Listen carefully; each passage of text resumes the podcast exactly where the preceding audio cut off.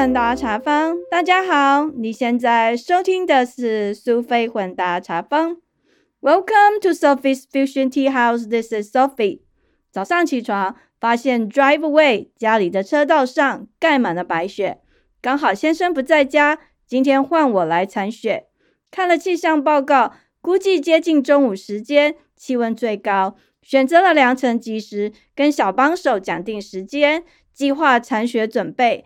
到十一点，拿出所有的装备：snow pants、snow boots、snow jacket。想不到我居然花了将近十分钟的时间才穿好这些配备，最后戴上手套出门铲雪。两个人花了将近四十分钟，终于完成铲雪的工作。看到 drive away 车道上只剩下薄薄的一层雪花，让人觉得很有成就感。这一集我要跟大家聊聊下雪天 shovel snow 残雪的经验谈。我将分为以下几个部分跟大家聊一聊。首先，从个人居家的角度出发，聊聊自家 shovel snow 残雪的状况。再来跟大家谈谈公领域，像是高速公路、马路、住宅区的铲雪车的见闻。最后来点知识性的，我们来科普一下。下雪天为什么要撒盐来融雪呢？希望你会喜欢今天的内容。记得好久以前，曾经跟一个朋友聊天，他提到自己曾经在加州溪谷住过几年。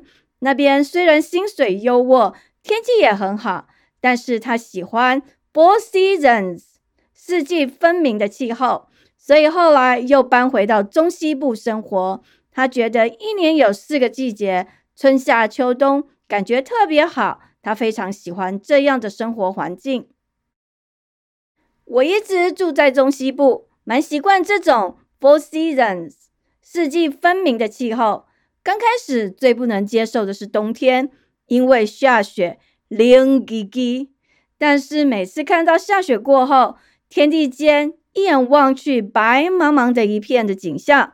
总有一种浪漫的感觉，特别喜欢。日子久了，也就习惯了这样的生活。偶尔遇到暖冬没有下雪的圣诞节，还让人挺怀念的。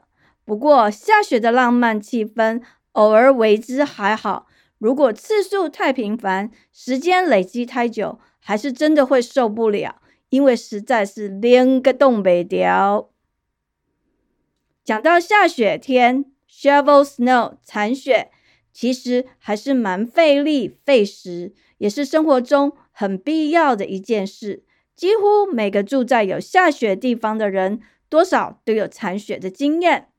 早期当学生的时候，租房子住，房东或是居住的社区，通常都有专门的铲雪车会处理，生活比较单纯。早上出门，只要把车上的雪扫干净就好了。也有一些人很懒。只把驾驶座前面的玻璃上面的雪弄掉，然后就咻的一声开车出门去了。反正只要看得见就好，其他的不用管太多。后来住在 house 独栋的房子之后，遇到下雪天，shovel snow 铲雪就成了早上的生活必须事物。在台湾出生长大的我，来到美国才见识到雪，根本就不知道该怎么铲雪。原来 shovel snow 可以分为手动式跟机械式这两种。手动式就是靠人工，靠你自己啦。shovel snow 就是拿起 snow shovel 雪铲。那机械式就是用 snow blower 吹雪机帮忙除雪。我个人喜欢手动式的除雪，因为这样可以顺便运动运动，流流汗。一整个铲雪下来。大概三十到四十分钟，全身都汗流浃背。不然冬天都躲在家里，根本就很少机会出去运动。所以三不五时出门铲雪，其实还是蛮好的运动哦。记得我们之前住的州比较常下雪，遇到雪季的时候，一个礼拜有时候有好几次早上都要出门铲雪，铲完了雪才能出门。从来没有铲过雪的我，完全不知道。该怎么办？当时先生教我，就是拿起雪铲，然后把地上的雪往前推，推到院子旁边，就这样了。说起来很简单，做起来可不容易哦。刚开始很贪心，希望可以一次弄掉很多雪，所以就一整个铲子都是雪，往前一推，有一半都溢出来了，效果根本就不好。后来发现，大概抓半个雪场的面积大小往前推，这样可以让雪一直堆积在雪场里面，效果比较好。我在铲雪的时候，看到不同的邻居有不同的做法。有些人在车道的中间先铲出一条线，等于把车道分成两半，然后各自把两边的雪堆到院子的两边，这样其实比较轻松。不像我之前呆呆的，就是想要一次整个横切面一次铲雪，其实那样累积的雪量还蛮重的，而且效果不是很好。后来我就学起邻居的做法，把车道分成一半，然后虽然比较费工一点，可是其实效果跟效率差不多哦。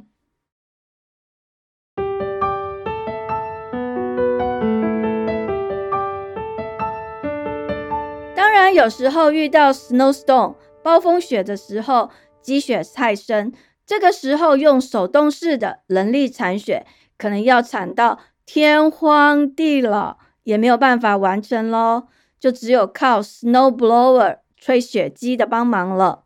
我第一次看到 snow blower 吹雪机，是在几年前我们搬家的时候，公公送我们的搬家礼物。当时不太懂，只是觉得。哇，这会不会太夸张了？有需要用到这种东西吗？因为在那之前，我完全没有看过。后来遇到几次大风雪，才知道原来公公是行阿来啦。果然是专家，非常了解当地的气候状况。吹雪机其实还蛮管用的。吹雪机的机型种类其实还蛮多的，它的价格从美金一百块到一千多块都有。就看你们家住在哪里，每个人可以根据个人的需求来购买。通常，snow blower 是用汽油驱动的，有点像一台小型的推车，在上面有一个出雪口，你可以推着 snow blower，那就沿路经过的地方，机器就会把雪从地上吸起来，然后从那个出雪口吹出去，所以叫 snow blower。Blow 就是吹嘛，那雪就可以吹到你希望积雪的地方，所以转动那个出雪口的方向很重要。有些人不太会用，像我就是那种人。如果你转的方向不对，有时候雪还会飞到你的脸上，把你喷的满身都是。那有时候你转的不是很正确，你有可能只是把 A 区块的雪吹到 B 区块。就好像我们在 driveway 上面把右边的吹到左边，结果根本就没有除雪，是蛮麻烦的。所以要移动那个出雪口的方向，是使用 snow blower 很重要的技术。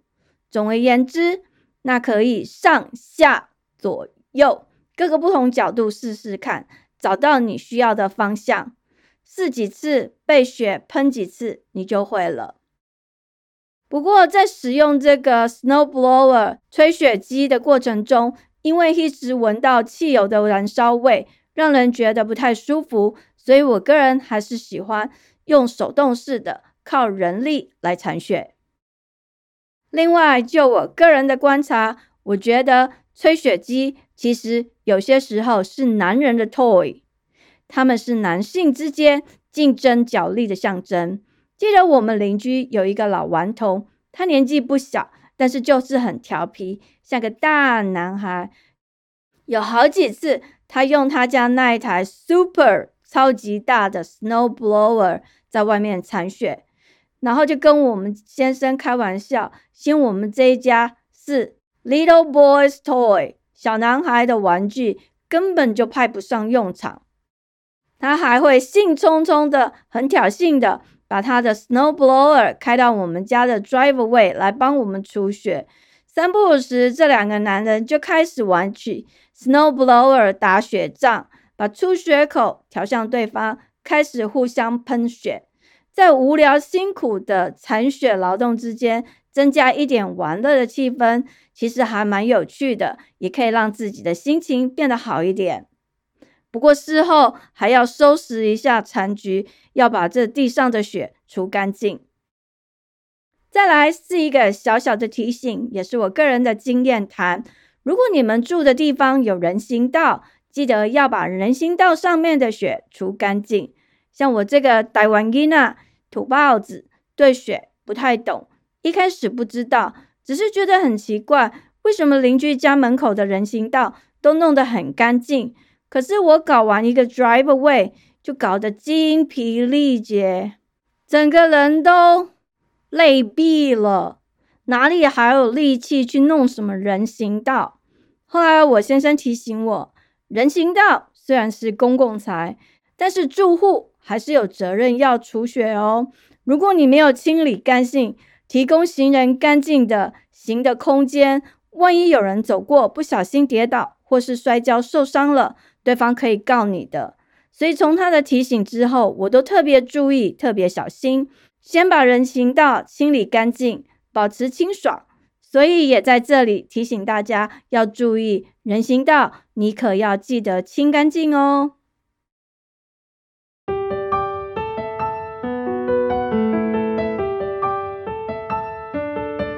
接着想跟大家聊聊公领域的残雪，像是高速公路。市区道路或者是住宅区的马路的残雪状况，我们曾经住过一个不到三万人的大学城，整个 city 只有一台残雪车，所以只要下大雪，大家都很小心，因为残雪车只有一台，残雪的速度很有限，无论是高速公路或者是市区的主干线，那个时候住在那里的人自己都特别谨慎小心。记得当时有一个同学，虽然他住的公寓社区有雇请私人的铲雪车清理社区的道路，但是他在上学的途中下高速公路的时候，不小心车打滑了，结果车子滑出车道，撞到山边。好在有惊无险，只有车子撞坏了，人没受伤，但是他还是受到了很大的惊吓，过了好久，还是惊魂未定。想起下雪天开车，他一直觉得很害怕，有一种恐惧感。那当时我住的公寓有一个很陡的上坡，每次下大雪的时候，住在同一个社区的同学都会奔相走告，提醒彼此回家的时候注意安全。有时候同学还会跟我说，叫我不要开车回家，直接把车停在山坡下，走路回家。因为有些人的车子比较老旧，开不上那个坡路，上不去还不是小事哦，打滑往下滑才是危险的大事呢。所以那段时间，我们就当做我们居住的 city 没有铲雪车，自己注意安全，自立自强，也不期待高速公路和 city 的马路会很快就铲雪清干净了。之后我们住过比较大的 city，状况就稍微好一点。通常下大雪之后，铲雪车都会出动清理路面，提供一个安全的行车环境。不过，铲雪车出动的速度快慢涉及到每个 city 的预算，有些地方政府钱不够，铲雪车的数量不够多，那么大家自己就要皮绷紧一点，开车的时候注意行车速度还有路况。另外，我想跟大家分享的是，铲雪车除了铲雪之外，还会撒盐，增加融雪的速度。就像我刚才讲的，每一个地方的预算不同，所以状况也不一样。一般都是先清除高速公路跟市区的主干线，接着再进入住宅区。但由于预算的问题，有的 city 只铲除高速公路跟主干线的路况，住宅区的马路天高皇帝远。不是很关心，或者有关心，但是非常的少。我们住过不同的 city，有的 city 铲雪车来来回回一天好几趟，有的 city 几乎一整个雪季好几个月只看过几次。遇到那种铲雪车很少进社区的，只有自求多福，自己开车注意路况，行车安全。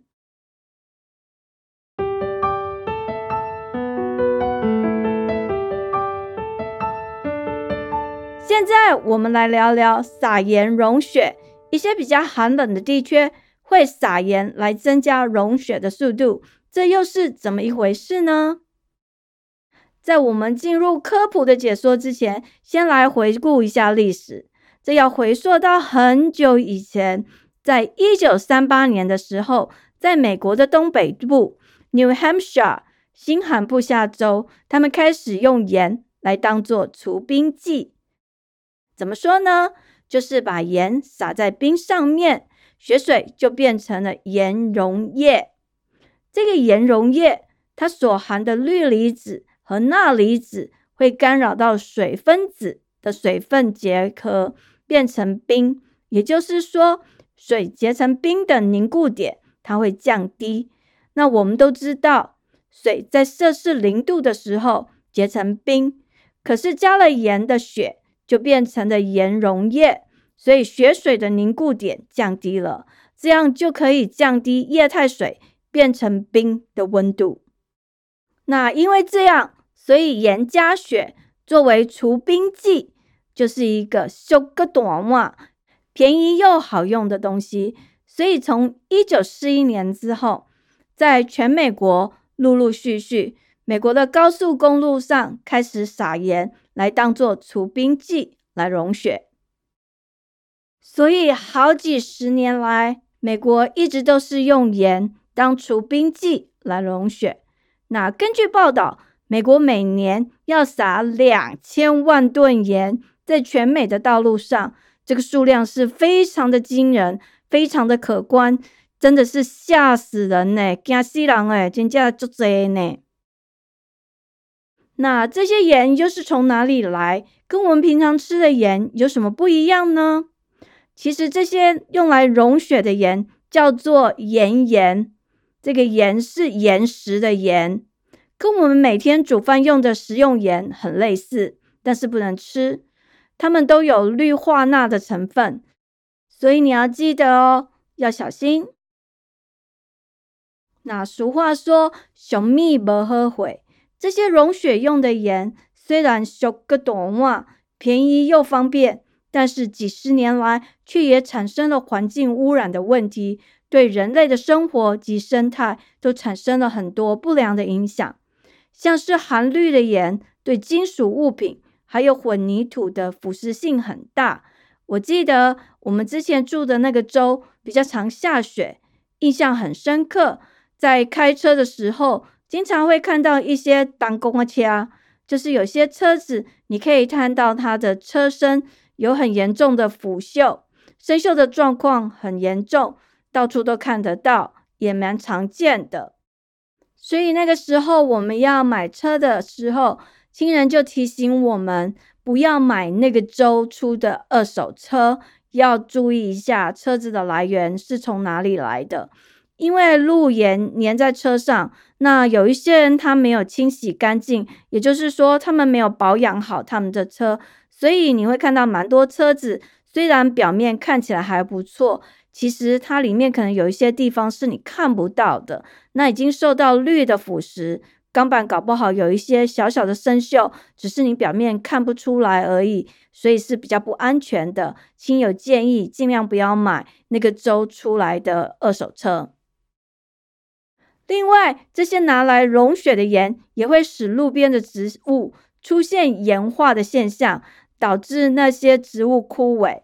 之后呢，这个路盐又随着雪融成水，然后渗入地表，造成水资源的污染。根据美国地质调查局在二零一四年做的一项研究发现，他们做研究的时候进行调查的这些城市的河流里面。有百分之八十四的氯化物含量有不断提升的现象，那其中有百分之二十九的河流，至少在这一年中的某一段时间，它的含氯量是超过联邦安全准则的。也就是说，那个研究很确定，那些用来融雪的路盐就是罪魁祸首，污染的来源。这些路盐成为污染来源，它不止影响了水质，还影响到淡水生态系统，还有水生植物的生长跟繁殖。它也会破坏土壤，最后它也会影响到耕作的作物。金价是金嗨啦，也就是说，我们吃的东西也有可能受到影响。另外，也有报道指出，在美国有很多湖水中的盐浓度过高，在湖底它形成所谓的咸水坑带，所以那里面的生物都没有办法存活，因为这些陆盐太多，所以导致很多湖水盐化，这也是蛮严重的现象。总而言之，这些用来溶血的盐虽然修个短袜，便宜又有效，是一个很好的除冰剂，但是他们却破坏了生态，造成污染，对我们人们的影响很大。不过也是喝嘎仔啦，现在有很多科学家已经研究一些替代品，像是有甜菜沸水、乳酪盐水。酸黄瓜腌汁等等，当然还有其他的方式，像是在地底下埋设一些管线加热设备来融化冰雪。只是到目前为止，这些盐还是最好用又最便宜的除冰剂。虽然我个人不太喜欢撒盐，也很少用，希望在不久的将来，新的科技能够被开发出来。找到一个可以帮大家保平安又不污染的除冰剂，那大家就可以平安度过下雪的冬季。今天跟大家聊这么多跟雪有关的事情：shovel snow 铲雪、铲雪车、snow blower 吹雪机、撒盐融雪的除冰剂。希望你对雪有更多的了解与认识。然后在下雪天出门的时候，也更注意安全、平安顺利。时间过得很快，我们的节目又到了尾声，感谢您的收听，希望你喜欢今天的内容。苏菲混搭茶坊 （Sophie's Fusion Tea House），让我们活在当下，健康开心做自己，找到你喜欢的人生。谢谢您的收听，我们下次见，拜拜。